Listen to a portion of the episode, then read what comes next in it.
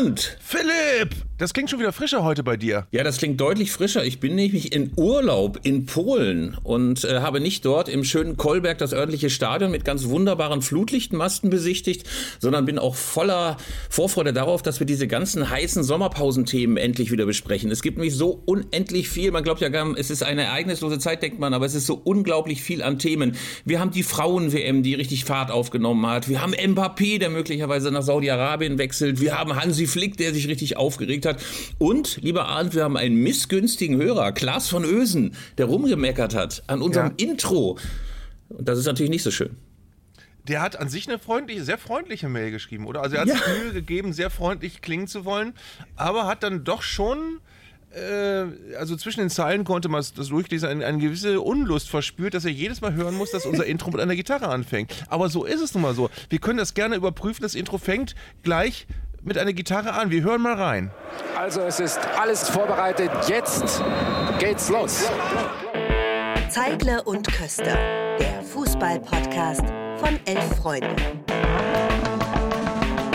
Was sind das für Leute? Was sind das für Leute? Das sind ja junge, hoffnungslose Leute. Ja, leck mich.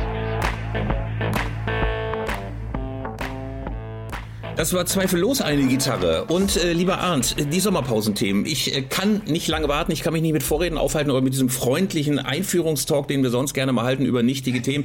Wir müssen direkt über die ganz großen Themen reden. Als allererstes natürlich über die Frauenweltmeisterschaft. Die hat Tempo aufgenommen und die ganzen Experten, die gemutmaßt hatten, dass die deutsche Elf im Sinkflug ihrer Karriere ist, dass sie möglicherweise schon in den ersten Spielen abschenken würden, die Marokko als den großen Endgegner klassifiziert haben, die sind alle Lügen gestraft worden. 6 zu 0 hat die deutsche Elf gewonnen mit begeisterndem Fußball, mit einer Kapitänin Pop, die äh, gleich zwei Tore gemacht hat und äh, gleich die ersten beiden Tore gemacht hat und äh, von der alle hinter des Lobes voll waren. Es war ein beeindruckender Auftritt, fand ich. Ja, ich frage mich jetzt nur gerade, ob nicht schon schwung, schwungvoll die, die unsere äh, Hörerquote und Hörerinnenquote sinkt. Nee, die Hörerinnenquote nicht, die Hörerquote. Wenn wir direkt mit der Frauen-WM anfangen, weil da ballen doch jetzt viele Leute schon die Faust und sind empört, aber darüber reden wir vielleicht später nochmal. Ich bin auch sehr angetan, muss ich ganz ehrlich sagen, weil ich finde, dass wir bis auf die Torhüterinnen, ich glaube, da muss man kleine Abstriche machen, sehen wir mitunter sehr guten Fußball. Wobei ich auch gestern eine, eine Torhüterinnenparade gesehen habe, die, die, ich, die man in der Männerbundesliga auch nicht so sehr häufig sieht. Also es, es gibt ähm, guten Fußball zu sehen, temporeichen Fußball, es gibt schöne Tore zu sehen. Bislang ist das ein Turnier, von dem ich mich glänzend unterhalten fühle. Definitiv. Und wie gesagt, die Stimmung um die deutsche Elf ist inzwischen richtig gut. Man hat das Gefühl, da hat sich nach doch sehr, sehr mauen Vorbereitungsspielen, wir erinnern uns an dieses unschöne 2 zu 3 gegen Sambia, wo alle dachten, oh, was wird das wohl bei diesem Turnier, hat die Mannschaft sich sehr, sehr schnell gefunden. Man hat das Gefühl, alles passt ganz wunderbar zueinander. Und das ist ja immer wichtig, dass man sich durch das Turnier tragen lässt von einer passablen Stimmung. Ansonsten gibt es so die ganz üblichen Aufreger, die so ein Turnier immer produziert. Es gab zum Beispiel diese Außenstürmerin bei Argentinien, Yamila Rodriguez, die hat schon bei der Hymnenabsingung gezeigt, dass sie diverse Tattoos auf ihren Oberschenkeln und Schienbeinen hat. Und dann gab es große Aufregung, weil sie auf dem linken Oberschenkel ein großes Maradona-Konterfei hat. Aber darunter auf dem Schienbein nicht Lionel Messi, sondern ein Porträt von Cristiano Ronaldo. Und da war sofort riesen Ärger in Argentinien, wie sowas sein könnte, dass man sich in diesem Streit zwischen Messi und Ronaldo, dem ewigen seit 25 Jahren, dass man sich auf die Seite des Portugiesen schlägt. Das sind immer ganz lustige Aufreger, die es ja bei der Männer-WM auch immer gibt. Dann gab es Ada Hegerland, die sich hat schon vor dem Spiel auswechseln lassen. Sie stand auf dem Spielplatz noch während der Hymne und danach zack ging sie runter, weil sie verletzt war. Dann dachten alle sofort, oh, das könnte wieder Protest sein oder es könnte eine große Aktion sein, aber es war einfach nur eine kleine Verletzung. Aber dann ist man doch froh, dass die deutsche Elf eigentlich nur sportliche Aufreger produziert. Man muss natürlich äh, dazu sagen, dass der Gegner nicht besonders stark war. Wir haben ja letzte Woche schon über die mögliche Qualität von Marokko geredet, die in der Weltrangliste weit unter der Platzierung steht, wo wir zum Beispiel die marokkanischen Männer finden. Und wir sehen bei dieser äh, WM, ohne jetzt schon zu tief in die Analyse zu gehen, nach äh, noch nicht mal zwei Spieltagen, ein großes Gefälle zwischen den Ländern, die wirklich die besten Spielerinnen der Welt äh, in ihren Reihen haben, die dann natürlich auch unter, unter wirklich totalen Profibedingungen bei großen Vereinen trainieren und den Ländern, die eben diese Bedingungen nicht bieten können, weil ihre Spielerinnen für wahrscheinlich sehr wenig Geld bei sehr viel kleineren Vereinen spielen müssen und wahrscheinlich unter sehr viel weniger professionellen Bedingungen. Also ich glaube, da sehen wir bei der Frauen-WM noch ein sehr viel größeres Gefälle, als es bei den Männern ist. Zugleich ist es ja so, dass gerade Marokko eine Mannschaft ist, die in den letzten Jahren durchaus für Furore gesorgt hat, in Afrika was gewonnen hat und außerdem vom Königshaus inzwischen sehr, sehr massiv unterstützt wird. Ich glaube, es gibt wenige Länder überhaupt, die zwei professionelle Frauenligen haben. Insofern hätte man vielleicht erwarten können, dass es da etwas mehr Gegenwehr gibt. Die galten ja auch als mögliche Überraschungsmannschaft trotz der schlechten Platzierung in der Weltrangliste. Aber tatsächlich gab es dann gegen den deutschen Sturmlauf nichts zu melden. 6 zu 0 ist auch eine sehr, sehr deutliche Sprache. Zugleich müsste man jetzt ein bisschen vorsichtig sein, wenn es jetzt gleich heißt, oh, jetzt sind die Deutschen wieder Favoritin. Alexandra Popp hat das ja in dem Interview nach dem Spiel nochmal angedeutet, dass sie sich natürlich wünscht, dass man im Finale landet.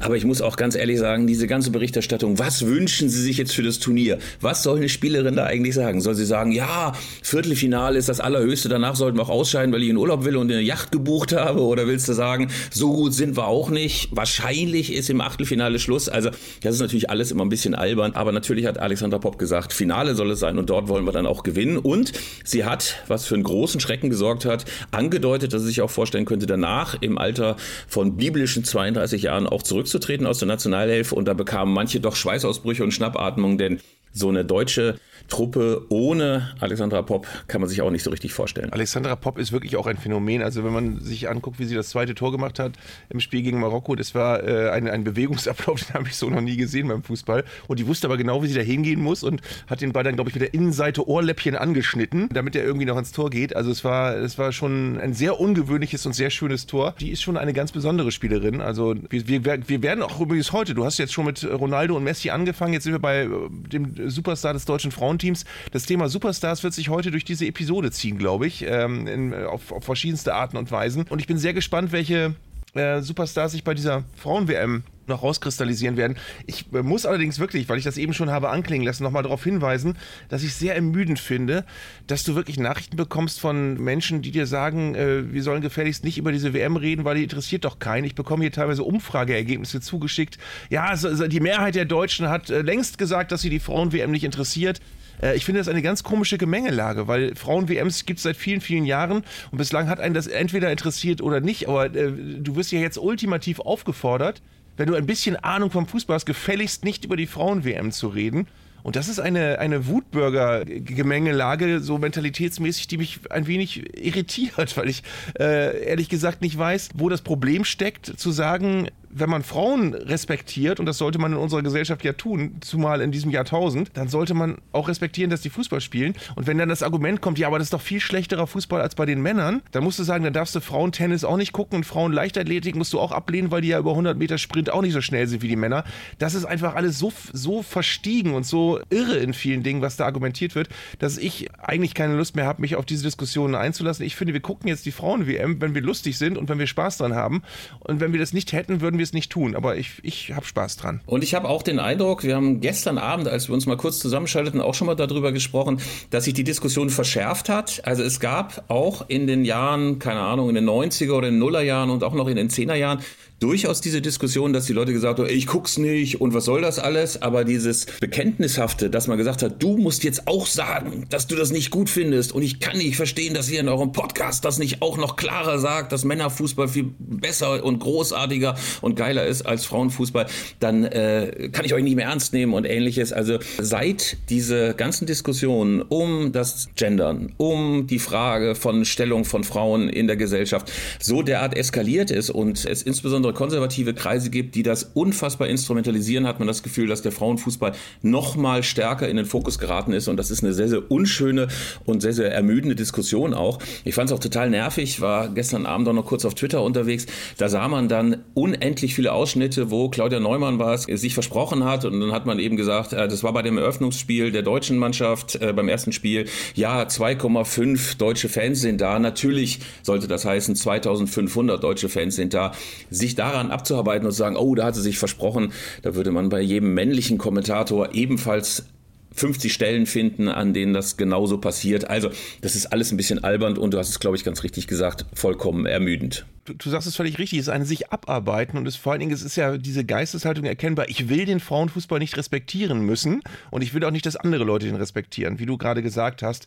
Und das ist eine Form der, das, das, es ist ja in manchen Teilen hat, hat es so, einen- so einen verstiegenen, anklingenden Fanatismus schon, äh, mit, mit dem das abgelehnt wird, dass ich sage, nein, lehnt ihn doch einfach für euch persönlich ab und äh, habt keine Angst davor, dass andere Leute ihn vielleicht toll finden können. Das ist ja das, was dahinter steckt, dass äh, man Angst hat, jetzt können, könnte Frauenfußball, könnte ernst genommen werden. Ähm, ja, und ich finde, lass die Leute ihn ernst nehmen, die ihn gucken möchten und dass die Leute äh, verbiestert dagegen sein, die das sein wollen, aber führt doch keine Glaubenskriege jetzt in dieser Hinsicht. Genau, und am Ende kann man allen sagen, die Angst haben, dass ihnen irgendwas weggenommen wird. Es wird ihnen nichts weggenommen, es wird euch nichts weggenommen. Man kann ja den Männerfußball nach wie vor genauso gut finden, wie man das bisher getan hat. Wir kommen später nochmal, wenn es darauf ankommt, ein bisschen mal die weiteren Chancen der deutschen Elf und den weiteren Verlauf dieser Gruppe zu rekapitulieren, nochmal auf die Frauen-WM zurück. Wollen jetzt mal, weil wir ja das Thema Superstars hatten, mal äh, auf den Irrsinn des Männerfußballs kommen. Da Ja. gab es nämlich eine große Schlagzeile. Kilian Mbappé ist das neueste Target, wie man heutzutage sagt, das neueste Ziel der saudischen Pro League. Dort wird ja gerade eingekauft. Man läuft mit riesigen Geldkoffern durch den europäischen Profifußball und kauft wild die Stars ein, die Alten und inzwischen auch die Jungen. Und jetzt hat Kilian Mbappé von PSG ein wie soll man sagen, ein unmoralisches Angebot bekommen. 700 Millionen Euro Gage soll er kassieren für ein einziges Jahr bei Al-Hilal und es käme noch eine Ablösesumme für Paris Saint-Germain von 300 Millionen Euro drauf. Gab diverse internationale Medien, die darüber berichtet haben. Und dein erster Gedanke, als du das gehört hast? Ja, ich werde jetzt so lange monologisieren, bis du in eine passende Gesprächspause hinein definitiv sagst. Ich kenne das ja schon, das Spielchen. Es ist so, ich fange jetzt mal ganz früh an, weil wir haben äh, das äh, im, im, im Fußball äh, und im modernen Fußball, wie man das ja immer so schön dann gerne nennt, in der Bundesliga das ja zum Beispiel gehabt, dass früher als Bayer Leverkusen anfing mit Geld um sich zu werfen, war das, das der, der Inbegriff des, äh, der Anfang vom Ende des äh, Fußballs. Mittlerweile wissen wir, dass was Bayer Leverkusen gemacht hat, ist viel, viel harmloser als das, was an Modellen danach kam. Und so ist es in vielen Dingen. Ich äh, will jetzt nicht zu sehr als Opa vom Krieg erzählen, aber ich weiß noch ganz genau, wie es einen riesen Aufschrei gab, als Stefan Effenberg irgendwann einen Vertrag bekommen hat bei Bayern, wo er 5,5 Millionen D-Mark, glaube ich, pro Saison bekam. Das verdienen heute die Ergänzungsspieler bei den Spitzenteams. Und das, das Ganze überdreht sich immer mehr. Ich finde aber, dass im Falle Mbappé eine Schamgrenze weit überschritten wird. Denn äh, es geht jetzt ja erstmals nicht darum, dass der für viel Geld zu Real Madrid geht oder zu Barcelona und damit Geld zugeschmissen wird, sondern er geht äh, zu einem Verein, auch noch offenbar befristet für ein Jahr, wenn er es denn macht, äh, wo er einfach für ein Jahr äh, komplett mit Geld ruhig gestellt wird und in einer Zirkusliga spielt, muss man leider so sagen nach wie vor. Da geht es überhaupt nicht mehr um Sport. Da geht es jetzt nicht mal mehr am Rande um Sport, sondern geht es gar nicht mehr um Sport. Da geht es um ein Prestigeobjekt, was sich dieser Verein gönnen will. Und auch für äh, Mbappé wird es nicht mehr darum gehen zu sagen, ja, aber so schlecht ist die Liga auch gar nicht und außerdem möchte ich mal eine andere Sprache lernen und äh, ich habe ganz tolle Mitspieler, sondern da geht es wirklich nur darum, ich will dieses Geld abgreifen. Und wenn wir bei dieser Dimension sind des Geldes, was da nun wirklich äh, im, im Gespräch ist, dann sind wir eben auch weit über das hinaus, was man früher hatte, wo man einfach nur fand, okay, der wird jetzt von einem großen Verein geködert und kriegt halt einen tollen Vertrag. Sondern da geht es darum, solche Spieler machen sich ja, machen sich zum Kunstobjekt eigentlich. Da geht es gar nicht mehr um Fußball, da geht es gar nicht mehr um Leistungsfähigkeit. Der, der wird dann ein Jahr in dieser Liga spielen, äh, soll aber nächstes Jahr eine gute Euro spielen, ohne ein Jahr vorher äh, in einem ernstzunehmenden Wettbewerb gespielt zu haben. Da, da sind so viele Dinge, die reinspielen. Und ich finde auch, Philipp, du redest so oft über die äh, verlorene Nähe der deutschen Nationalmannschaft zu ihren Fans und so weiter. Das sind natürlich Phänomene, die machen das noch viel schwieriger. Jetzt nicht im, im, im Hinblick auf Deutschland, sondern im Hinblick auf Fannähe zwischen Spielern, äh, die man verehrt und, und den Fans, weil das ist ein großer Stinkefinger, den Mbappé uns da allen zeigt, nach dem Motto, mir geht es jetzt nicht mehr um Fußball, mir geht es um mich. Mir geht es auch nicht um einen Verein oder um meine Karriere, mir geht es um mich und mein Konto. Andere, andere Aspekte gibt es jetzt nicht mehr. Und ähm, wir haben auch schon darüber geredet, dass die großen Superstars, jetzt bin ich wieder beim Thema wie Messi oder Ronaldo, dass die jetzt in die Jahre gekommen sind, Ibrahimovic, die sind irgendwann alle weg. Und dann haben wir die Neymars und die Mbappés übrig. Und für was stehen die? Also die werden äh, mit der Karriereplanung, die sie für sich vorsehen, niemals den Status eines äh, Maradona oder Pelé erreichen, weil sie äh, für nichts mehr stehen eigentlich. Und wir sind damit auch wieder bei dem Thema, was man auch oft äh, Kindern oder jugendlichen Fußballfans nachsagt, die sind gar nicht mehr Fans von Vereinen, sondern die Fans sind Fans von Spielern. Und denen ist, sind, ist egal, egal wo die spielen. Und diese Spieler sind Ich-AGs. Diese Spieler sind auf sich bezogen, denen ist auch egal, ob sie bei einem renommierten Verein spielen, wenn sie ein Angebot über 700 Millionen Euro bekommen. Also es ist, es ist so viel egal geworden, dass einem wirklich schwindelig wird. Definitiv, lieber Arndt. Wir können ja ganz kurz vorher, bevor ich jetzt auch noch meiner Empörung Ausdruck gebe, einmal kurz die Fakten sortieren. Also, wir haben eine riesige Initiative dieser saudischen Pro League.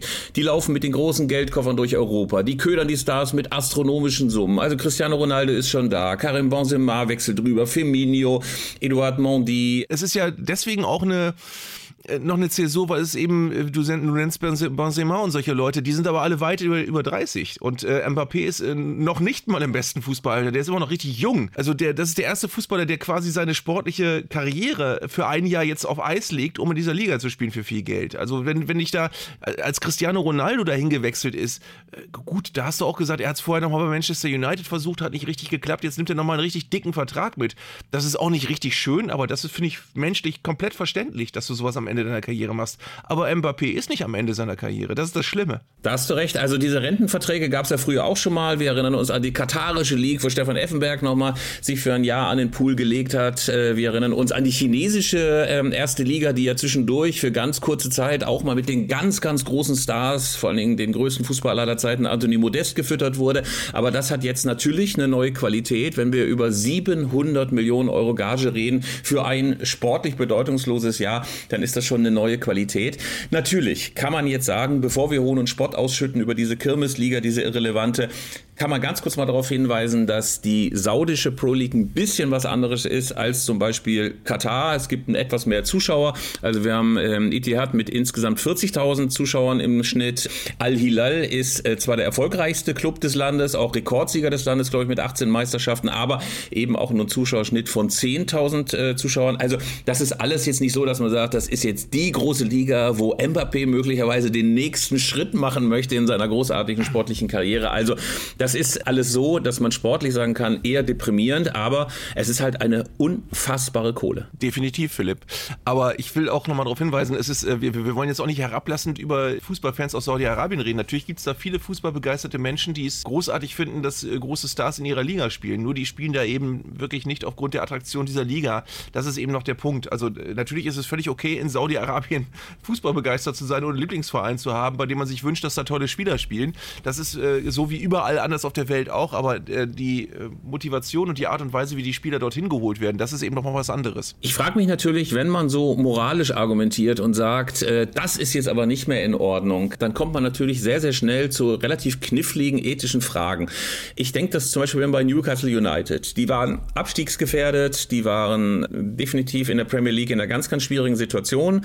Dann gab es einen äh, neuen Eigner ähm, aus Arabien. Man hat gesagt, äh, auch wir marschieren da jetzt einfach mal rein, äh, sind dort mit ganz, ganz viel Geld unterwegs und plötzlich kommen die Stars und plötzlich kommen die großen Namen und plötzlich ist Newcastle wieder ganz vorne dabei. Ist das besser? Ist das quasi einfach nur eine kleinere Variante der großen Sauerei, die jetzt läuft? Natürlich kommen die Leute einfach auch, um solche Stars zu sehen. Und ich nehme mal an, dass der Zuschauerschnitt in der saudischen Pro League auf jeden Fall explodieren wird, wenn plötzlich die ganz großen Stars da spielen und nicht nur die Spieler, die ihre lange Zeit in Europa gekickt haben und jetzt noch äh, die Stützstrümpfe ähm, in der Pro League hochziehen. Also ich finde es natürlich immer ein bisschen schwierig, moralisch zu argumentieren und zu sagen, das geht jetzt nicht mehr. Ich frage mich, ist das einfach nur die nächste Stufe der Perversion? Naja, wir haben ja im Moment wieder mehr als lange Zeit zuvor diese Diskussion, wem gehört denn eigentlich der Fußball? Ja, wem gehört der Fußball, ist ja eine sehr, sehr gute Frage. Uns jedenfalls nicht mehr, habe ich das Gefühl, den Anhängern und vor allen Dingen den älteren Anhängern. Es gibt hier in Kolberg in Polen, wo ich gerade im Urlaub bin, gab es eine Vielzahl von Ständen, an denen ich vorbeiflaniert bin und da hingen diese ganzen gefälschten Trikots von Lewandowski mhm. natürlich natürlich sehr viel hier in Polen, aber dann gab es natürlich Messi, Ronaldo und so weiter. Es gab im Hotel sogar einen kleinen Jungen, der in einem deutschen Musiala Nationalmannschaftstrikot rüberzog und ich hatte richtig Mitleid. Ich wollte ihm zwischendurch den Kopf tätscheln und sagen, Junge, es wird schon alles viel, wieder besser und es wird schon alles wieder gut und schön, dass du der deutschen Nationalmannschaft noch ein bisschen die Stange hältst. Aber natürlich, die Fans sind inzwischen oft Fans von Spielern. Sie tragen PSG-Trikots, ganz egal, äh, wer da der Club-Eigner ist. Sie tragen Newcastle-Trikots, sie tragen möglicherweise demnächst auch Al-Hilal oder Etihad-Trikots, weil dort die großen Stars Stars spielen. Das ist natürlich eine andere Art von Fußball zu rezipieren, aber wenn du mich jetzt fragst, wem gehört der Fußball, also ich habe momentan nicht den Eindruck, als ob er in irgendeiner Weise noch uns gehört. Nee, und vor allen Dingen, äh, äh, es ist wirklich eine ganz, ganz wichtige Frage, die man nicht objektiv beantworten kann. Bis wo ist noch irgendwas okay und bis wo nicht? Aber ich finde, da muss man auch in, da muss jeder in sich reinhorchen. Äh, das sind übrigens auch immer die Gefühle, die ich habe, wenn unter Fans so diskutiert wird, verdammt, wir brauchen endlich einen Investor, damit wir irgendwo mithalten können. Damit uns irgendjemand frisches Geld gibt, mit dem wir uns Spieler kaufen können, die wir eigentlich sonst nicht hätten. Ich habe mich das damals gefragt, als Chelsea anfing durchzudrehen, weil ich, weil Chelsea war früher ein Verein, den ich, äh, obwohl ich eigentlich ein Arsenal-Mensch bin in England, den ich irgendwie mit Sympathie begleitet habe, weil es ein Traditionsverein war in England. Und ich habe das, glaube ich, schon mal erzählt. Ich war mal in Chelsea beim, beim Training, als das noch ein ganz normaler Verein war. Da hat da Gianfranco Sola gespielt und Vialli war da und Cudicini war der Torwart. Und da konntest du an den Spielfeldrand gehen beim Training und die Spieler sind gekommen, haben mit dir geredet. Und es war ein ganz normaler Verein, der hat auf dem Harlington Training Ground trainiert. Und da war so ein altes Backsteingebäude, da haben die alle zusammen Mittag gegessen. Und irgendwann später kam also Abramovic und hat daraus seinen Verein gemacht. Und da habe ich mich gefragt, äh, wie gesagt, bis dahin mochte ich Chelsea. Da habe ich mich gefragt, will man das eigentlich als Fan? Also würdest du als Fan von Arminia Bielefeld wollen, dass jetzt jemand kommt und sagt, ich habe hier 400 Millionen Euro? Ja, ähm, ja, ja, ja, ja. Und wir machen jetzt einfach, wir ändern das Logo und wir machen einen ganz anderen Verein äh, und dafür ja, spielen wir aber dauerhaft in der Bundesliga. Und genau das ist diese Glaubensfrage, vor der wir stehen. Bis wo behagt uns das und ab wo behagt uns das nicht mehr? Ich fände es so schön. Arminia in grün-weiß, möglicherweise noch mit einem Adler angelehnt an das Wappen unseres großen Freundesclub Preußen Münster. Das wäre sehr, sehr schön, wenn einer 400 Millionen gibt und einfach mal in Ostwestfalen versenkt. Ich fände es zumindest unterhaltsam. Nee, Quatsch, ich fände es natürlich ganz, ganz furchtbar. Wir können ja mal, bevor wir dieses Thema abschließen, uns einfach mal fragen, kann das funktionieren? Kann es so sein, dass in keine Ahnung, zwei Monaten, drei Monaten alles voll ist mit saudischen TikToks. Wir sehen großartige Tricks vom Mbappé, von Cristiano Ronaldo und so weiter und von Benzema. Ich behaupte, das funktioniert nicht. Ich behaupte, das funktioniert nicht deswegen, weil das ganze Thema von vornherein so unendlich seelenlos angelegt ist, dass es nicht funktionieren kann. Wenn man jetzt zum Beispiel sieht, Al-Hilal ein einziges Jahr soll Mbappé da spielen? Wie soll sich da irgendetwas aufbauen? Dann kommt irgendwann der nächste Star, ebenfalls geködert mit hunderten Millionen Euro. Ich glaube, dass bei allem, was es an Faszinosum durch Tricks, durch Stars, durch Glanz, durch Glamour gibt. Und ich bin mir ganz, ganz sicher, dass sie diese Pro League und diese ganzen Spiele auch wunderbar inszenieren werden. Da wird es an Technik nicht fehlen und nicht an Gossip und nicht an all dem, was den Profifußball gerade so faszinierend macht. Aber ich glaube, am Ende wird es nicht funktionieren. Die saudische Pro League wird nicht über Jahre und Jahrzehnte jetzt der große Anlaufpunkt für europäische Stars. Da kann man Milliarden reinpumpen. Das ist eine Windorsteske Kombination von großen Waren und viel, viel Geld. Aber ich glaube nicht, dass das funktionieren wird, weil was bringt es, wenn Benzema irgendjemand aussteigen lässt, von dem man sagt, ey, der ist ohnehin jetzt nicht erste Klasse. Weißt du, es entsteht ja gerade dadurch, dass es Konkurrenzkampf und dass man weiß, das ist eine starke Liga, in der Leute auf Augenhöhe gegeneinander spielen. Dadurch entsteht ja Spannung und sportlicher Wettkampf und nicht dadurch, dass du sechs oder zehn oder zwölf Stars nach Saudi-Arabien verfrachtest und sagst, nun spielt mal und haltet den Ball hoch und das werden schon alle super finden. Es ist vor allem ja so, also zumindest jetzt hier bei uns in Deutschland, wo die Dimensionen ja noch nicht ganz so sind wie bei Newcastle United, dass wir wirklich so gut wie kein Beispiel haben, wo irgendein Verein von außen äh, externes, ganz frisches Geld sich äh, irgendwo rangeschafft hat und damit sein Glück gemacht hat. Das Thema hatten wir auch schon öfter. Es gibt ein ganz fantastisches Interview von äh, Kai Bernstein im, im, im, bei, bei, über den Kollegen von NTV. Äh, Grüße gehen raus an Kai Bernstein, der ja bei euch in der Redaktion auch schon öfter mal in der Küche saß und mit euch ein bisschen gequatscht hat, der natürlich in Berlin nicht ganz unumstritten ist aufgrund seines Backgrounds, wo alle sagen, was befähigt ihn eigentlich Präsident zu sein? Aber ich finde, er sagt wirklich in einer so schwierigen Phase so viele schlaue Dinge, dass man ihn auch durchaus als Kronzeugen nehmen kann für eine Situation, in der man genau das erlebt hat, nämlich mit einem Investor so richtig auf die Fresse zu fallen und zu merken, was da alles auch schief gehen kann. Und wir haben in Deutschland Schächteranleihen gehabt und wir haben Vereine gehabt, die von der Göttinger Gruppe gepampert worden sind und wir haben Borussia Dortmund gehabt, die durch ihren Börsengang und das Geld, was sie dann sofort verballert haben, fast kaputt gegangen sind. Also man kann mit frischem Geld sehr, sehr viel falsch machen und einen Verein auch komplett in den Ruin, wenn nicht sogar in den Urin reiten.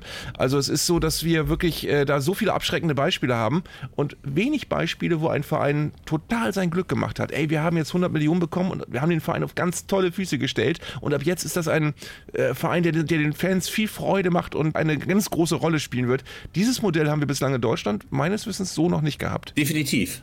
Lieber Arndt. Ich will noch ganz zum Schluss, ganz zum Schluss, lieber Arndt, eine Quizfrage an dich richten. Ja, äh, ich hätte es auch nicht sowas. gewusst. Ich hätte es auch nicht gewusst. Ja, von Juli 2011 bis Januar 2012 hatte Al-Hilal einen deutschen Trainer. Wen? Der Magrama war schon zu alt. Er ist definitiv jünger als Detmar Kramer. Im Zweifel ist es doch immer Winnie Schäfer, aber der war, der war es, glaube ich, in dem. Oder war, war es Winnie Schäfer? Nee. Nein, du musst in einem jüngeren Regal gucken. Kleiner Tipp noch, dann sage ich's. Michael Skibbe. Nein, aber in dem Regal ist es schon. Thomas Doll hat Al-Hilal trainiert, immerhin ein paar Monate, bevor man ihn wegen Erfolglosigkeit rausgepfeffert hat. Ja. Thomas Doll ist also im Michael Skibbe-Regal, haben wir das auch mal geklärt. Das ist ja rufschädigend, rufschädigend. Für beide. Lieber Arndt, wir müssen jetzt über Hansi Flick reden. Hansi Flick hat nämlich ein Ja. großes, großes Interview gegeben. Was ein großes Interview, es war eher eine Talkrunde beim Internationalen Trainerkongress in Bremen. Hast du davon was mitbekommen von dem Internationalen Trainerkongress? Also laufen dann plötzlich so große Koryphäen des Trainerwesens durch Bremen am Steintor entlang und sagen, ah, guck mal hier, geht's ja richtig ab hier. Also hier am Steintor, wo ich ja lebe und wo ich äh, täglich in den Supermarkt gehe und so weiter, da habe ich keinen Trainer gesehen. Aber es waren tausend in der Stadt und es war natürlich eine richtig große Veranstaltung. Und äh, das Interview mit äh, Hansi Flick habe ich auch zur Kenntnis genommen.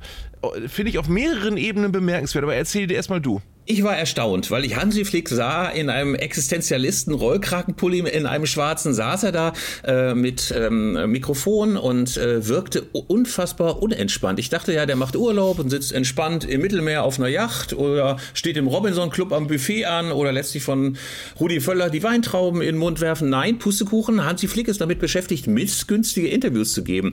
Als dieser Trainerkongress war, dann ging er dann auf die Bühne und war von Beginn an unfassbar schlechter Laune. Also er hat zum Beispiel gesagt, er fände es eine große Dreistigkeit, ganz ehrlich hat er noch eingeschoben, zu behaupten, dass die Nationalmannschaft nicht nach dem Leistungsprinzip die Spieler einlädt. Und das sei eine Unverschämtheit, wie darüber gesprochen werde. Und zum Schluss noch eine Spitze, die Trainer sind meine Ansprechpartner, nicht Sportdirektoren oder was auch immer. Und dann merkte man eben auch, was seinen Zorn ausgelöst hat. Das war das Interview von Oliver Runert von Union Berlin, der ja durchaus mit wohlgesetzten Worten und substanzieller Kritik an Flicks Arbeit sich geäußert hatte. Er hatte vor allen Dingen eben gesagt, dass das nicht das Leistungsprinzip sei, nach der Kader zusammengestellt wird.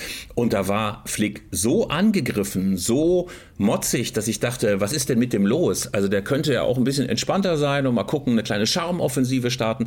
Alles nicht. Stattdessen guckte er sauertöpfisch und gab dem Herrn Runert und manchen Journalisten, die auch über ihn gemeckert haben, einen mit. Naja, ich glaube, äh, ohne jetzt zu sehr Hansi Flick interpretieren zu wollen, ich glaube, der möchte wirklich einfach seine Arbeit machen. Und ich glaube, es ist sehr anstrengend, von allen Seiten Feuer zu bekommen.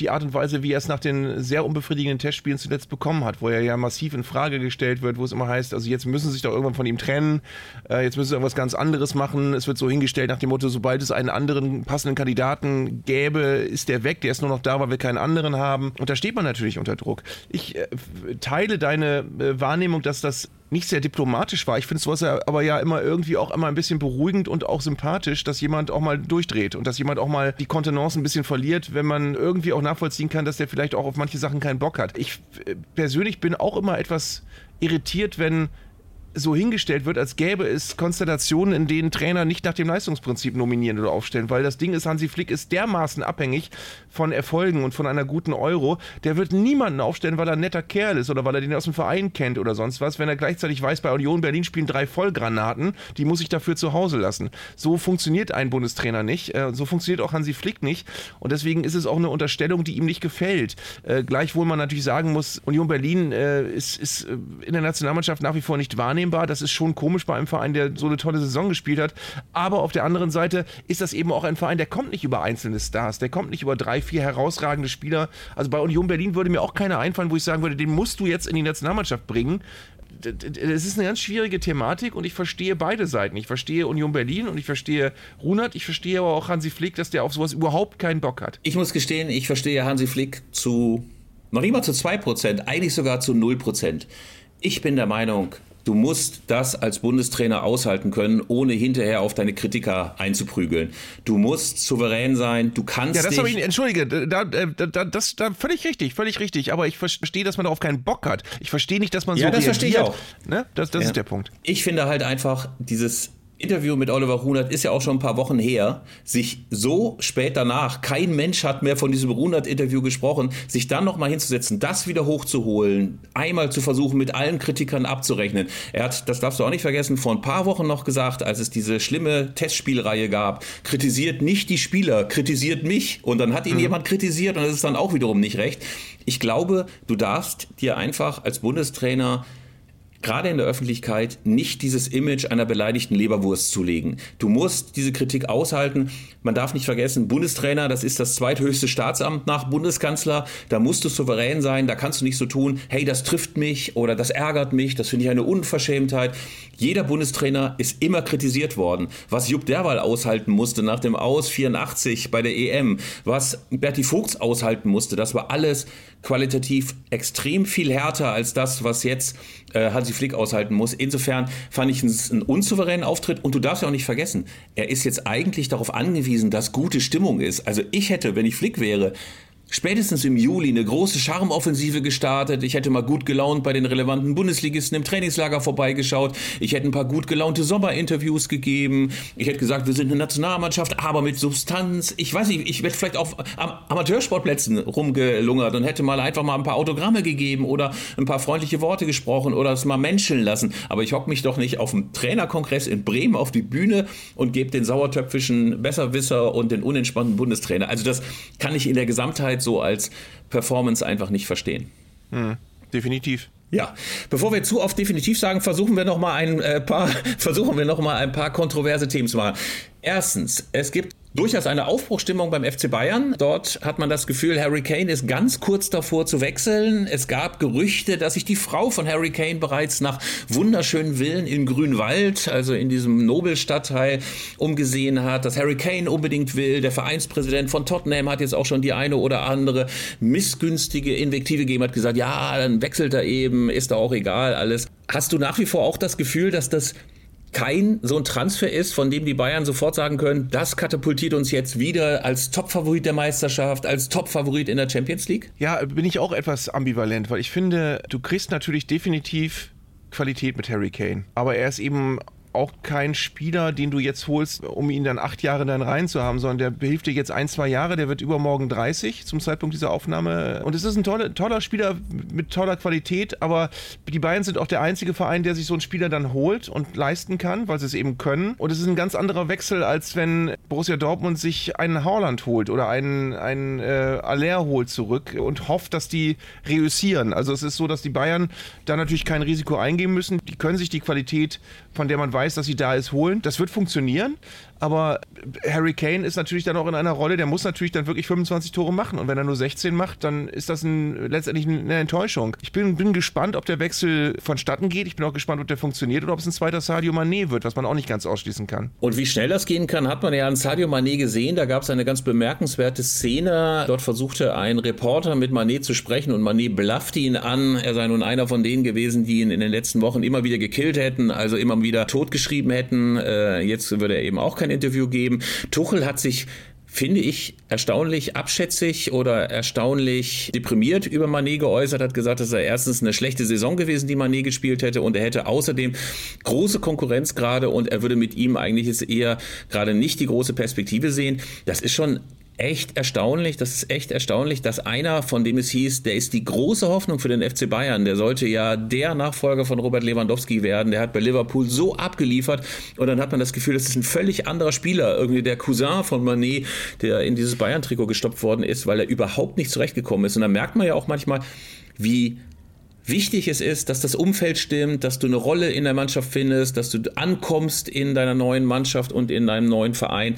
Das hat bei Manet überhaupt nicht funktioniert und es ist offenbar ein riesiges Missverständnis. Man sollte auch nicht ganz außer Acht lassen, auch wenn man dafür ein bisschen in die Vergangenheit gehen muss, dass äh, solche Transfers auch manchmal auch nicht funktionieren. Ich weiß noch, als sie Bayern James geholt haben, haben sie den auch als Weltstar verkauft. In Wirklichkeit war er aber ein Spieler, der bei Real Madrid nicht mehr unbedingt gebraucht wurde. Oder wenn man noch weiter zurückgehen will, jetzt werfe ich mal einen Namen aus dem Universum in die Runde. Ich glaube, die Bayern Bayern hoffen sehr, dass ähm, wenn Kane dann kommt, dass er nicht, nicht der nächste Ruggiero Rizzitelli wird, der auch als Superstar aus Italien geholt wurde und auch nicht so funktioniert hat, wie man dachte. Und ich will jetzt mal nicht mit, mit Alan McAnally oder solchen Konsorten anfangen. Also die Bayern haben da auch öfter mal daneben gegriffen, wenn sie eigentlich dachten, sie holen da jetzt den, den vorprogrammierten Torjäger. Bei Harry Kane ist die Gefahr, glaube ich, gering, dass er komplett floppt. Aber wie gesagt, wenn du das Geld ausgibst und alles auf die Karte Kane setzt, dann muss der auch 25 Tore machen. Also die Erwartungshaltung ist los. Ähm, Arndt, und bevor wir noch über weitere Transfer-News reden, müssen wir ganz kurz über Eddie Glieder sprechen. Du hast ja. äh, in der letzten Ausgabe versprochen oder gesagt, du hättest ein Trikot mit Eddie Glieder getauscht. Eddie Glieder wurde wohl auch gefragt, ob er dein Trikot noch hat. Aber hast du es mal hervorgeholt? Also hast du dieses äh, Trikot noch gefunden oder gibt es das nicht mehr bei dir? Doch, natürlich. Ich halte es in Ehren. Ich habe ein paar Trikots, die, ich, die einfach eine schöne Geschichte haben. Äh, die habe ich unten in meinem Schrank. Und das von Eddie Glieder habe ich da. Und wir, wir, wir haben tatsächlich zu diesem Zweck, weil solche Sachen eben auch äh, logischerweise nicht so sehr über Erzählung, sondern über Visuelles funktionieren, einen Instagram-Kanal eröffnet. Das hast du dankenswerterweise für uns beide gemacht. Wir beide füttern ihn jetzt. Äh, und da werde ich, glaube ich, nachher noch mein äh, FC Superfund-Trikot von Edi Glieder äh, abfotografieren, werde ich aus dem Schrank holen und werde es dann äh, da hochladen. Das werden wir nachher machen und nachher zeigen. Ich habe übrigens auch, kannst du dich noch erinnern, es gab mal einen Fall, als Michael Tarnert, glaube ich, wieder bei Hannover gespielt hat und dann irgendwann mal äh, ausgebotet wurde. Da haben die Spieler ein Tor geschossen und da hatten sie plötzlich sein Trikot auf dem Platz und haben das in die Kamera gehalten. Dieses Trikot habe ich auch bei mir. Das hat mir Dieter Schatzstatter dann mitgebracht. Aber das zeige ich nicht. Also das Edi Glieder-Trikot ist erstmal das Trikot der Wahl. Ach, an Tarnert erinnere ich mich auch noch eines der schrecklichsten Interviews geführt, die ich jemals geführt habe, in diesem Restaurant direkt am Maschsee, unweit äh, der großen Arena, die ja, glaube ich, 440 Namen in den letzten Jahren gehabt hat. Auf jeden Fall es war so ein schreckliches Interview, weil Tarnat überhaupt keinen Bock auf mich hatte und die ganze Zeit immer nur einsilbig geantwortet hat. Jo, nein, jo, weiß ich nicht. So hat Michael Tarnat mit mir gesprochen. Und ich dachte, der kennt möglicherweise gar nicht mehr Worte. Aber dann habe ich später mal, also eine Woche später nochmal Michael Tarnert gehört und der war total eloquent. Nur er hockte mir halt biestig gegenüber und hatte überhaupt gar keinen Bock. Ich weiß nicht, ob der weg musste oder sagte, ey, was soll das denn? Oder ey, Freunde kenne ich nicht oder was ist das, ein Swinger-Magazin? Nein, er hatte einfach gar keinen Bock auf mich. Deswegen habe ich ein gespaltenes Verhältnis zu Michael Tarnert. Übrigens, äh, Teufel Internet, dadurch, dass ich diesen Instagram-Kanal eröffnet habe und den blöderweise mit meinem Facebook-Konto verknüpft habe, ey, alte weiße Männer und Scheiße, Dadurch, immer wenn du gepostet hast, tauchte bei mir auf, Philipp Köster ist in Kirchweihe oder ja. Philipp Köster ist in Bremen.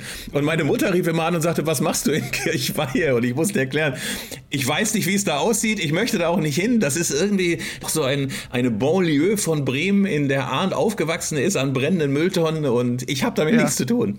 Das ist auch schön, dass mir das dann als Push-Nachricht angezeigt wird. Philipp Köster ist in Kirchweihe. Ich finde auch, dass das der Titel der heutigen Episode wird. Philipp Köster ist in Kirchweihe. Wenn wir keine Zuhörer haben wollen, dann machen wir das sehr, sehr gerne, lieber Arndt. ja, also wenn ich nachher das Edi Glieder Trikot fotografiere und poste, werde ich auch äh, absichtlich als Ort Kirchweihe angeben, nur damit wieder Philipp Köster ist in Kirchweihe äh, erscheint.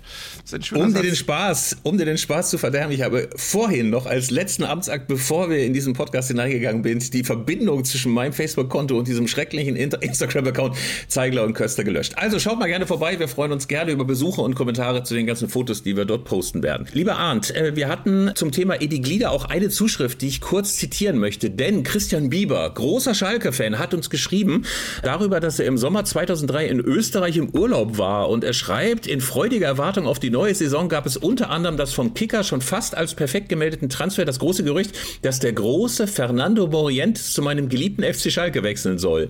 Ich wartete täglich auf Vollzug. Naja, und als ich dann eines Morgens das Radio in Österreich einschaltete, schreibt Christian Bieber, hörte ich von dem Wechsel von Edi Glieder von Pasching nach Schalke. Ich dachte, ich fall vom Glauben ab. Den Namen hatte ich noch noch nie gehört, schreibt er. Ich habe dann gleich mal im Videotext nachgelesen, statt, tatsächlich blieb es bei Glieder statt Morientes. Ich war fassungslos. Aber Edi Glieder war doch gar nicht schlecht. Edi Glieder war irgendwie einer, von dem man das Gefühl hatte, der lebt unseren Traum. Der spielt beim FC Schalke, obwohl er gar nicht so super kicken kann und trägt das blaue Trikot. Das war so ein bisschen wie Lars Lese und Traumhüter. Es war irgendwie so, was macht Edi Glieder beim FC Schalke? Ich äh, habe übrigens mit Erstaunen noch gesehen, das macht das Trikot, was ich unten in meinem Schrank habe, nochmal besonderer. Der hat ja, im, wie gesagt, im UI-Cup noch mitgeholfen, Werder Bremen rauszuschmeißen, äh, mit äh, viel Furor. Aber das war anscheinend sein letztes Spiel, denn er ist direkt danach zu Schalke gewechselt. Er hat in der Saison äh, danach dann schon bei Schalke gespielt. Seine Bilanz war dann 16 Spiele, zwei Tore in dieser Saison. Äh, und das war also die Saison, wo eigentlich Morientes versprochen wurde. Was ich bei ihm beeindruckend finde, ich habe gerade seine Wikipedia-Seite aufgerufen, er ist mit 28 Jahren zum FC Pasching in die Landesliga West, das war die fünfte Liga gewechselt und hat die dann also eigentlich fast im Alleingang mit nach oben gebombt mit 63 Toren in 65 Spielen, was in Österreich aber auch sehr schnell geht. Da kannst du teilweise in der fünften Liga spielen und bis zwei Jahre später Erstligist. Das äh, geht da irgendwie. Ich habe auch keine Ahnung, wie das funktioniert. Aber was auch toll ist, ist, dass äh, sein Jugendverein das Stadion äh, in Edi-Glieder-Stadion umbenannt hat. Es gibt ein Edi-Glieder-Stadion. Ich finde das ja eine ganz großartige Situation. Stell dir mal vor, du hast so eine ganz okaye Karriere hingelegt, also bist jetzt kein Weltfußballer, aber dann kommst du in deinen Heimatort und dort steht Eli Gliederstadion. Also ich hätte jedes Mal Gänsehaut. Ja. Sehr schön, wenn der Platz meines Heimatvereins auch nach mir benannt würde, nach meinen zwei Jahren in der D-Jugend und C-Jugend. Philipp Köster Platz beim TuS Eintracht Bielefeld. Meiner heißt immer noch Sportplatz am Richtweg, ist immer noch neben der ehemaligen Kesselreinigungsfirma und ist kein Fußballplatz mehr. So geht das manchmal. Den SC St. Margareten Raab AT, das ist die Homepage, gibt es immer noch. Und ich sehe gerade, das ist so, äh, die haben eine schöne Tribüne, ein schönes Stadion. Also wer das mal angucken mag, St. Margareten in Österreich, das ist das Edi-Glieder-Stadion, Sportplatz, steht hier auch. Edi-Glieder-Stadion, schönes Stadion, erstaunlicherweise, für einen Verein, der gar nicht mal so hoch spielt. Das ist ja ohnehin manchmal erstaunlich, dass du Mannschaften hast, Clubs hast, die gar nicht so weit oben spielen, aber mit großartiger Haupttribüne, weil der Hauptsponsor vor fünf Jahren mal so richtig die Schatulle geöffnet hat und hat da irgendwie eine 8000 Mann Haupttribüne hingestellt. Ich mag ja vor allen Dingen die, wo es keine Laufbahn drumherum gibt, also auch gerade diese kleinen Amateurstadien, wo du noch so Rentner hast, die ihren Hund dann noch parken und äh, direkt an der Stange stehen und reinbrüllen können, aber wo es gleichzeitig aber auch so eine Atmosphäre ist, wo du nicht sofort das Gefühl hast, da zückt jetzt einer gleich das Teppichmesser und versucht dich irgendwie hinterher zu jagen und dich für eine gelbe Karte zu bestreiten bestrafen. Also irgendwie sowas wäre schon ganz schön. Weißt du, was der neueste Eintrag ist auf der Homepage, äh, was, was die Vereinsgeschichte angeht? Der neueste. Das versüßt mir heute den Tag. Der neueste Eintrag ist im Jubiläumsjahr 2022 Umstellung auf Mähen durch Roboter. das ist ja, das ist ja Und dann kommt noch der Nachsatz, durch diese Investitionen möchte der SCM zum Klimaschutz beitragen. Das ist der, das letzte Highlight in der Vereinsgeschichte. Immerhin, wenn nur durch Roboter gemäht wird, ist es eine schöne Sache. Inzwischen gibt es allerdings, das habe ich gesehen, äh, im Internet, im weltumspannenden Netz auch Abkreider, automatische Abkreider, also Roboter, die dann so einen Eimer Kreide bekommen und einfach selbst abkreiden. Und das finde ich ja. erschütternd. Das finde ich erschütternd, weil es bedeutet, das Berufswild des Platzwartes stirbt aus. Ich fand das immer großartig, wenn unser Platzwart erstmal ein Frühschoppen hatte, ab 9 Uhr morgens in der Vereinskneipe und dann ab 11 ungefähr angefangen hat abzukreiden. Und dann hast du immer gesehen, wo der das Gleichgewicht verloren hat. Und dann hatte meistens der Strafraum auch ungefähr die Umrisse von Nordrhein-Westfalen. Also, das fand ich eigentlich immer sehr, sehr schön. Deswegen finde ich es sehr, sehr schade, wenn sich der Abkreideroboter durchsetzen würde. Und weißt du was? Die sind, also der, der Stammverein von Edi Glieder, St. Margareten, sind, ist im, im letzten Jahr, im Sommer 2022, in die Oberliga Südost aufgestiegen. Und weißt du, wie die Liga unterhalb der Oberliga heißt? Ich kann vor Spannung kaum atmen. Unterliga! Unterliga! Das ist. Unterliga sagte man doch früher. Die kamen aus der Unterliga Süd und sind in die Oberliga. Ja, aber Unterliga sagte ja? man doch früher immer abschätzig, wenn irgendeiner gar nicht kicken konnte. Wo kickt der denn? In der Unterliga oder was? Ja, es gibt die Unterliga Süd in Österreich. Ist das nicht toll? Ey, herrliches Österreich. Wir können ohnehin nur jedem Groundhopper, jedem, der sich ein bisschen für abstruse Fußballkultur oder für Werbung an unmöglichen Stellen auf dem Trikot interessieren wird, fahrt bitte nach Österreich. Es ist wunderschön dort. Es sind fremde Länder, ähm, bittere Riten, aber trotz allem einfach ein wunderschönes Fußballland. So, aber jetzt pass mal auf, ihr hattet mal, die, ihr hattet mal diese wunderschöne, ihr hattet mal diese wunderschöne Rubrik Fußballer mit Supernamen, ne? Also, äh, das waren eigentlich immer Österreicher. Das ist, das ist wirklich die pure Erotik, sich die, ich habe jetzt die Unterliga Süd aufgerufen in Österreich. Meister geworden ist der Dietersdorfer USD Leupersdorf. Vor Platz 2 SV Rosenberger Installationen Sinabelkirchen. Auf Platz 3 SV Juluni Sturm Klöch. Und dann spielen da noch Deutsch Goritz auf Platz 6. SVU Immo Company RB Halbenrhein. SV Best Point Feldbach und das ist, es ist so schön. Ich könnte das den ganzen Tag lesen. Wie gesagt, wir lieben Österreich und ich finde auch, dass wir irgendwann mal, lieber Arndt, im Herbst mal eine Österreich-Sonderfolge machen sollten. Wir lassen uns auch durch sollten wir unbedingt. zwei Österreicher ersetzen. Wir müssen da auch mal hin. Wenn wir es nach Meppen schaffen, schaffen wir es auch nach Österreich. Ja, Meppen ist übrigens ein gutes, gutes, gutes Stichwort, mein Lieber. Es ist schon wieder alles in Gefahr. Es gab ein Vorbereitungsspiel des SV Meppen. Name vergessen, ich glaube gegen Rödinghausen. 8 zu 0 verloren. 8 zu 0 im letzten Vorbereitungsspiel auf die Regionalliga Nord der SV Meppen. Ernst Middendorf wurde vom Verein und von der örtlichen Presse auch schon zu Erklärungen genötigt. Ernst hat auch immerhin ohne Anglizismen ein bisschen rumgeschwurbelt, also sehr, sehr viel erzählt davon, dass die Mannschaft sich jetzt aufrichten muss und dass der eine zu jung ist, der andere zu alt, der eine hat nur ein Bein, der dritte äh, schielt und der vierte hat eine Hornhautverkrümmung. Äh, wie auch immer, auf jeden Fall gab es genügend Entschuldigungen für dieses 8 zu 0, aber sehr, sehr viele Anhänger des SV Meppen haben große Angst, dass man wie ein großer ostwestfälischer Verein einfach in die nächste Liga durchgereicht wird. Also dass die Regionalliga Nord jetzt nicht Schluss ist. Also wir hoffen mal, dass Ernst Middendorp noch im Amt ist, wenn wir endlich unsere große Auswärtsfahrt machen.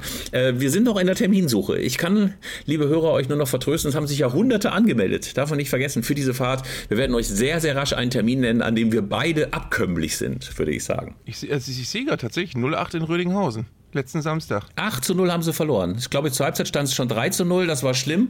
Und der Twitter-Account von SV Meppen kommentierte das nur mit Uff. Das hätte ich auch nicht mehr gesagt. Also ich hätte es nicht gesagt, ja, wir haben eigentlich ganz gut gespielt und das Ergebnis ist mindestens um sieben Tore zu hoch ausgefallen. Es war wohl desaströs. Die Mannschaft ist auseinandergenommen worden. Und eigentlich, das will ich auch sagen, ich kenne kaum einen Club, in dem ein Trainer, ein Sportdirektor nach einem 0 zu 8 im letzten Vorbereitungsspiel auf eine neue Saison im Amt geblieben wäre. Aber ich hoffe mal, dass Ernst das überlebt, dass Ernst alle beruhigt. Er hat ja auch eine Doppelfunktion. Er könnte sich ja auch als Trainer rausschmeißen und als Sportdirektor bleiben. Das wäre auch noch eine Idee. Also wir gucken mal, wie das läuft. Wir werden auf jeden Fall uns auf den Weg machen zur Not auch zu Ernst Neuen Club. Das sagen wir dem SV Meppen auch noch als kleine Drohung. Darf ich ein Ernst-Zitat vorlesen äh, aus diesen Tagen, wo er über seinen aktuellen Kader spricht? Also er, er spricht darüber, dass sie eigentlich noch eingestandenen Fußballer im Kader haben. Und jetzt kommt eine, eine, ganz, eine ganz deprimierende Interviewaussage. Wir mussten schnell feststellen, dass das nicht unser Schwerpunkt sein kann, weil wir die Vorstellung der Spieler hinsichtlich der Entlohnung nicht erfüllen konnten, sodass wir dann nur mit drei, vier Leuten, so, sondern dass wir es nur mit drei, vier Leuten realisieren können. Wir hatten Marek Janssen unter Vertrag, wir haben lange mit Willi FCF gesprochen, wir haben Jonas Fedel, der nicht unbedingt eine große Saison hatte, aber eine wertvolle Figur sein kann. Lukas Eichsler, Luca Prasse, zwei Jüngere hatten wir auch schon dabei. Das war es aber auch schon.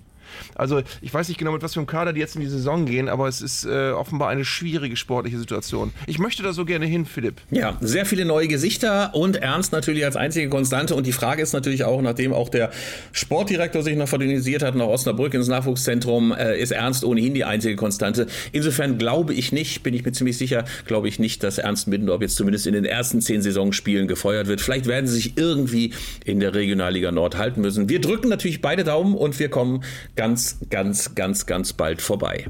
Und, und sie spielen schon diesen Freitag gegen Drochtersen Assel ihr erstes Punktspiel in der Regionalliga Nord. Ja, ich habe ich habe kein gutes Gefühl, Arndt. Ich habe kein gutes Gefühl. Lieber Arndt, lass uns doch zum Schluss noch, lass uns doch zum Schluss noch ganz kurz wieder zur Frauenwelt kommen. Es steht das nächste Spiel der deutschen Elf an gegen Kolumbien, die ja auch seinerseits oder ihrerseits gewonnen haben. Die haben sich in Sydney dank hoher Effizienz, heißt es, mit 2 zu 0 gegen Südkorea durchgesetzt. Die haben den früheren Frankfurter Trainer Colin Bell, wusste ich gar nicht, dass der dort Trainer ist, aber äh, hatten keine Chance gegen den zweiten der Copa America. Und lustig ist, dass es auch bei Frauen Kloppertruppen gibt. Richtige, richtige Kloppertruppen. Kolumbien ist eine richtige Kloppertruppe. Es gab ein Testspiel gegen Irland. Hast du das gesehen? Hast ja, du das Video gesehen? Ich habe das gesehen. Es wurde wegen übertriebener Härte abgebrochen. Sowas finde ich ja großartig, weil es auch diesem Klischee entgegentritt, dass die Frauen oh, so vorsichtig zum Ball gehen. Eine richtige, unangenehme Kloppertruppe. Sie sind körperlich robust, heißt es immer. Aber es war auch, als ich gehört habe, die haben das Testspiel abgebrochen, eigenmächtig. Da dachte ich erst, okay, jetzt werden wieder viele Leute sagen, die sollen sich mal nicht so anstellen. So schlimm war das bestimmt nicht. Die sind bestimmt nur einfach richtig hingegangen. Aber äh, ich habe dann die Zweikampfaktionen gesehen, da waren wirklich Zweikämpfe dabei. Da konnten Spielerinnen aus Kolumbien den Ball eigentlich locker, spätestens, also notfalls mit einer Grätsche bekommen, haben aber gleichzeitig noch versucht, durch einen Ellbogenschlag der Spielerin des Gegners gleichzeitig möglichst viele Zähne auszuschlagen. Also es waren Zweikämpfe, die man selten sieht. Das war von beeindruckender Härte. Ich habe ja schon gesagt, ich finde super. Ich finde super, dass man richtige Knüppeltruppe hat, die auch so alle Antipathien auf sich zieht. Weißt du, das muss ja auch immer manchmal in so einer Turnierphase sein, dass du so eine Mannschaft hast, die alle hassen, die alle schrecklich finden und äh, das könnte möglicherweise Kolumbien sein. Also es wird vor allen Dingen darum gehen, dass die deutsche Elf da relativ schnell für klare Verhältnisse sorgt. Man hatte gegen Südkorea hatten die Kolumbianer durchaus auch ein bisschen Glück, weil äh, Shim, ähm, die Koreanerin, den Ball vorher, also vor dem Elfmeter, klar mit der Hand gespielt gespielt hat. Und ähm, das zweite Tor von Kolumbien war auch noch ein Torwartfehler von Torhüterin Jon. Also von daher war es möglicherweise auch ein etwas glücklicher Sieg. Aber trotz allem wird das die erste Bewährungsprobe, glaube ich, für die deutsche Elf. Aber man hat, wenn man so ins deutsche Lager hört, wir haben ja auch eine Korrespondentin mit Greta Linde da, hat man das Gefühl, dass man mit großer Gelassenheit an diese Aufgaben rangeht. Und ich habe irgendwie das Gefühl, das könnte wirklich ein richtig, richtig gutes Turnier für die deutsche Elf werden. Man hat sich, glaube ich, viel Selbstbewusstsein geholt, dadurch, dass man bei der letzten Euro ja auch eher so ein bisschen schlecht geratet war und man dachte allerhöchstens Halbfinale und dort ging es dann ja auch weiter. Insofern, glaube ich, ist das eine der schönen Erwartungen, die wir jetzt für diesen Fußballsommer haben. Und es haben ja auch viele zugeguckt, ne? Also es waren fünf Millionen dabei, trotz des Vormittags.